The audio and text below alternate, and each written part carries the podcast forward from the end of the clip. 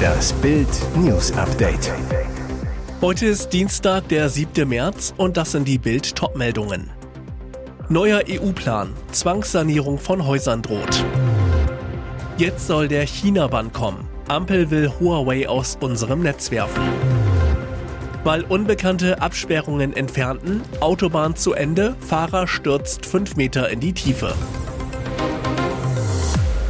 Neuer EU-Plan. Zwangssanierung von Häusern droht. Die schlechten Nachrichten für Eigenheimbesitzer und Mieter reißen nicht ab. Neben einem Heizungsverbot ist für Millionen Häuser auch noch ein Sanierungszwang geplant. Das geht aus einem EU-Richtlinienentwurf hervor. Danach sollen bis 2033 alle Wohngebäude in Deutschland einen speziellen Energiestandard erreichen.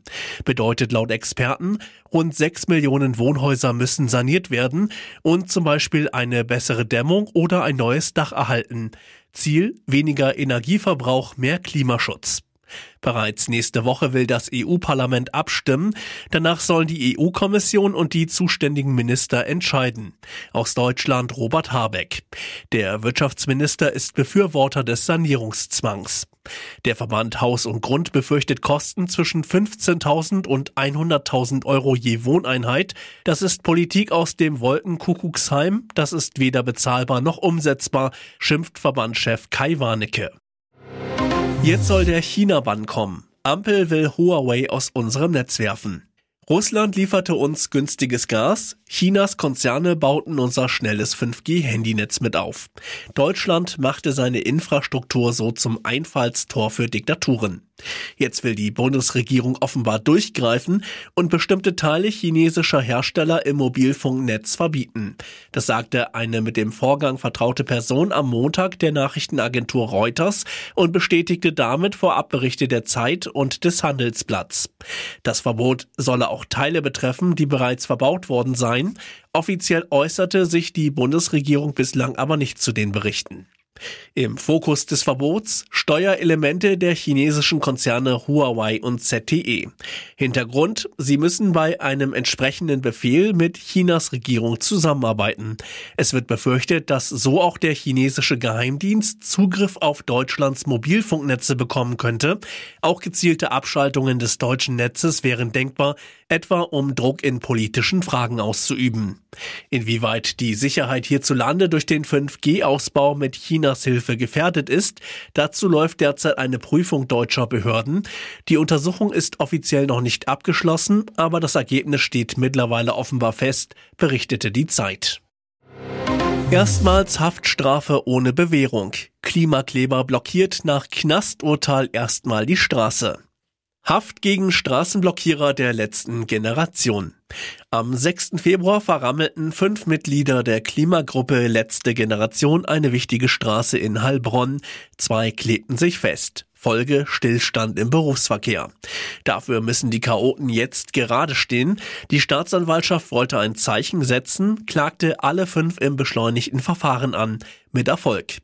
Richterin Julia Schmidt verurteilte Klimakleber Daniel E. zu drei Monaten und dessen Komplizen Rüdiger E. zu zwei Monaten Haft ohne Bewährung. Laut letzter Generation sei es das erste Mal, dass eine so harte Strafe gegen die umstrittenen Blockierer verhängt wurde. Das Urteil sei ein Dammbruch, werde für deutschlandweite Proteste sorgen.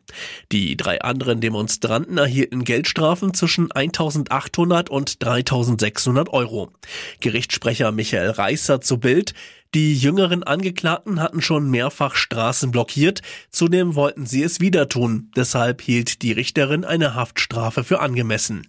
Unglaublich, nur Stunden nach dem Urteil saß Daniel E. schon wieder auf dem Asphalt, Einsicht Fehlanzeige. Weil Unbekannte Absperrungen entfernten, Autobahn zu Ende, Fahrer stürzt fünf Meter in die Tiefe. Der weiße Opel liegt auf dem Dach in der Autobahnbaustelle.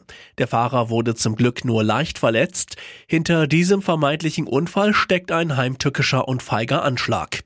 Am Montagmorgen kurz vor 6 Uhr fährt der Opel-Fahrer an der Anschlussstelle Bruchweiden von der Autobahn 44. Nichts ahnend steuert er im Dunkeln weiter geradeaus, will zur Arbeit. Dann der Schock, Vor ihm endet die Fahrbahn, er kann nicht mehr bremsen und fliegt mit seinem Wagen 25 Meter weit und stürzt dann noch 5 Meter tief in den schwarzen Abgrund. Dabei überschlägt sich der Opel, bleibt kopfüber auf Stahlelementen der Baustelle liegen. Als der leicht verletzte Fahrer aus dem Auto klettert, traut er seinen Augen nicht. Er ist im Bereich einer demontierten Autobahnbrücke abgestürzt. Anstatt die Umleitung auf eine Ersatzbrücke zu nutzen, fuhr er weiter auf der Fahrbahn der A44 in Richtung Lüttich und dann über die Abbruchkante der demontierten Autobahnbrücke. Der Grund? Bislang Unbekannte haben offensichtlich die Baustellenabsperrungen und Umleitungsschilder entfernt. Ein extrem gefährlicher Anschlag im Dunkeln. Die Polizei ermittelt jetzt wegen gefährlichen Eingriffs in den Straßenverkehr. Worüber er am meisten lacht? Amerikas berühmtester Komiker zerlegt Megan. Nach der bitterbösen Parodie der Zeichentrickserie South Park legt jetzt Amerikas Comedy-Star Nummer 1 nach. In seiner Live-Show auf Netflix macht Chris Rock die Rassismusvorwürfe der Herzogin lächerlich. Oh je, die sind ja alle so rassistisch, spottet Rock mit Blick auf die englischen Royals. Die wollten doch tatsächlich wissen, welche Hautfarbe ihr Baby haben würde. Aber das hat nichts mit Rassismus zu tun. Schwarze haben sich genau die gleiche Frage gestellt. Als Meghan in die englische Königsfamilie heiratete, hätte sie mit Gegenwind rechnen müssen. Wenn du schwarz bist und dir eine Schwiegerfamilie wünscht, die dich mit offenen Armen empfängt, hätte sie jemanden der Kardashians heiraten müssen. Die nehmen alle. Bei der letzten Oscar-Verleihung hatte Rock auf der Bühne eine Ohrfeige von Hollywood-Star Will Smith kassiert, nachdem er dessen Frau beleidigt hatte. Rock hat sich davon erholt und teilt jetzt wieder selber Ohrfeigen aus. Und jetzt weitere wichtige Meldungen des Tages vom Bild Newsdesk. Neu-Bachelor David Jackson hat gerade erst seine Rosenkavalierkarriere gestartet, da plagen ihn schon die ersten Problemchen. Er versucht in der TV-Show herauszufinden, welche der Damen wirklich an seinem Herzen und nicht an einer Reality- oder Influencer-Karriere interessiert ist. Er stellt klar, das kann jeder für sich entscheiden, ob er irgendwie bei einem TV-Format mitmachen will, um auf Social Media Reichweite aufzubauen, aber eben nicht hier, wenn ich der Bachelor bin, wenn ich auf der Suche bin nach jemandem an meiner Seite.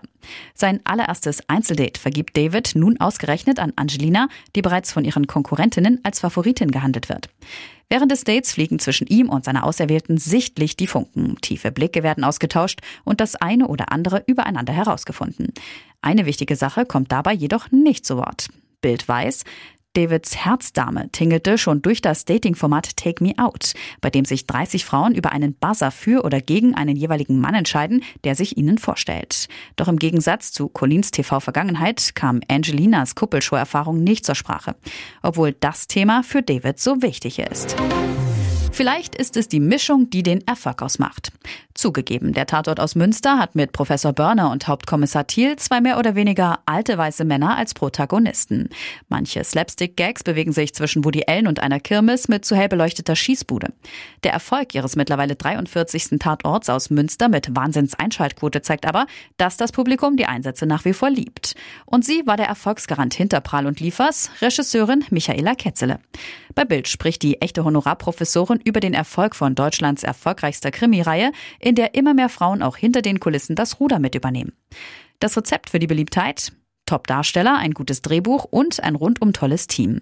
Da kann nur etwas Gutes bei rauskommen. Dazu kommt, dass der Tatort Münster wie ein verpacktes Geschenk ist. Man weiß nie, in welche Welt sie uns dieses Mal mitnehmen werden. Und wenn die letzten vier Filme auch noch von Regisseurinnen gedreht wurden, umso besser. Und was war das Erfolgsrezept des Falls? Die Regisseurin Frechheit, Freiheit und nicht zu ernst nehmen ist eine gute Mischung, nicht nur im Tatort Münster, sondern auch im Leben.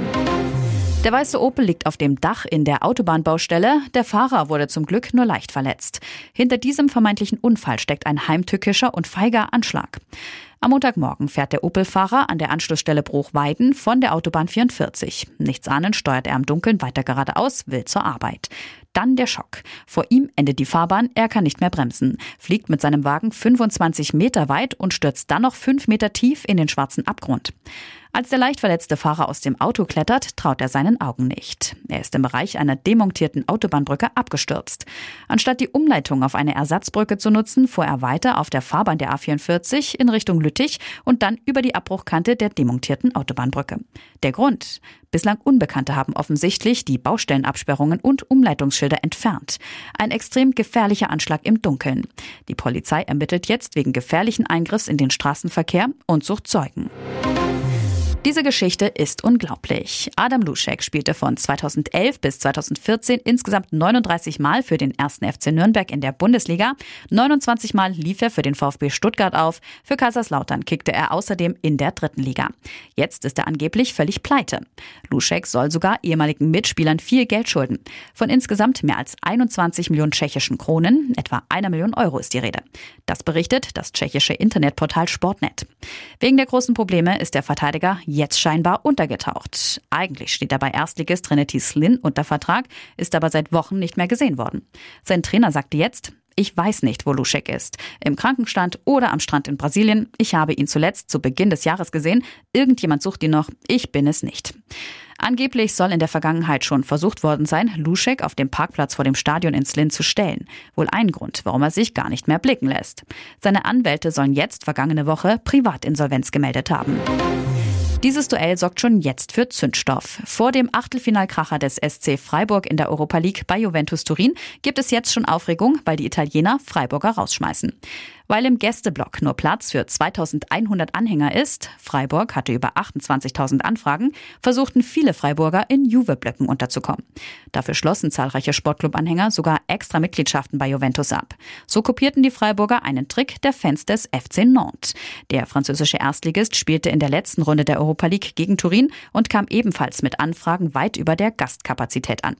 Weil man als Juve-Mitglied, egal ob alt oder neu, einfach an Karten herankommt, öffnete sich so die Möglichkeit, Zeit auf einen echten Freiburger Fanansturm. Eigentlich wollte Juventus alle Fans mit gültiger Karte reinlassen, auch die Freiburger. Jetzt ist aber klar, die Turiner und die örtlichen Sicherheitsbehörden schmeißen alle Freiburg-Fans, die sich über besagten Trick Karten gesichert haben, wieder raus. Nur die 2100 im Gästeblock dürfen rein. Alle Tickets sind mit sofortiger Wirkung ungültig.